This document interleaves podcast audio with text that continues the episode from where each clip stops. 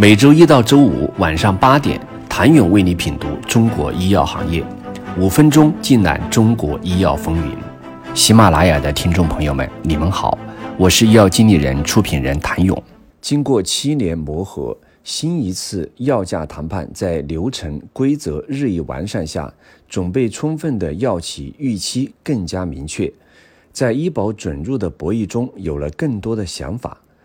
各个公司都更为审时度势，从多个维度去考量自己最后的选择。当然，这个选择最终也只能由市场上的表现来检验。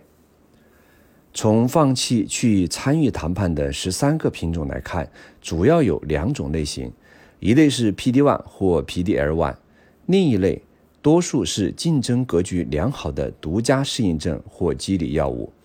不管是从外部引进获得，还是自主研发来的，而且大多数适应症较小。以石药集团的杜恩西布为例，保价格可能是第一考虑。据了解，杜恩西布是双靶点，其中一个属于广谱类靶点，适应症广泛覆盖了肿瘤和免疫。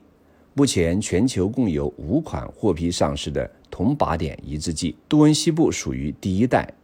此外，国内还有英迪药业自主研发的同类产品林普利赛，也于二零二二年获批上市，并由恒瑞来做商业化。适应症同为三 L 滤泡淋巴瘤，同时国内还有十多款此类产品在进行临床研究，竞争压力并不小。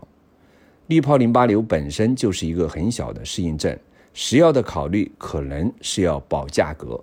等大适应症上市后，有更多的市场空间。而华北制药的奥木替韦单抗和腾盛博药的安巴韦单抗、罗米斯韦单抗独家产品之外，安巴韦单抗、罗米斯韦单抗属于新冠综合抗体，本身受到一些限制。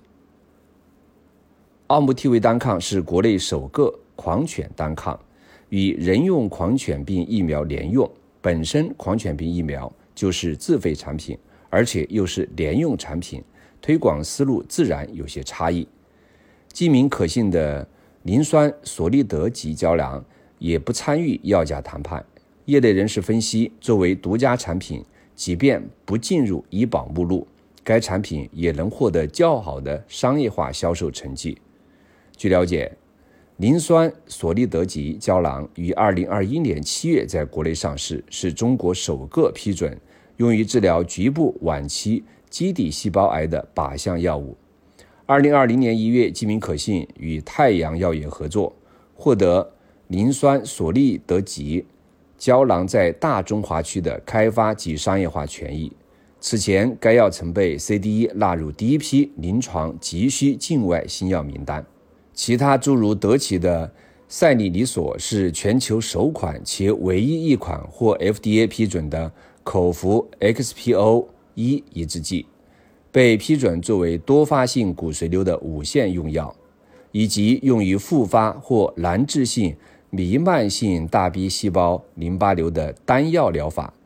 受适应症影响。上市三年多的赛里里索，二零二一年在全球的销售额也不过九千八百四十万美元。远大医药的肿瘤介入产品乙，主要应用于中晚期肝癌患者的转化治疗和姑息治疗，结直肠癌肝转移患者的姑息治疗和转化治疗。这种有选择性放疗产品有极高的壁垒和极强的独占性。苏必医药的。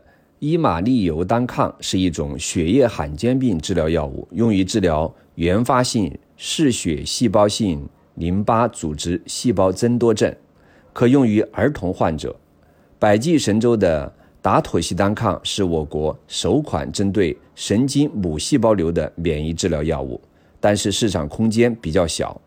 神经母细胞瘤主要在婴幼儿中发生，占儿童恶性肿瘤的百分之八到十。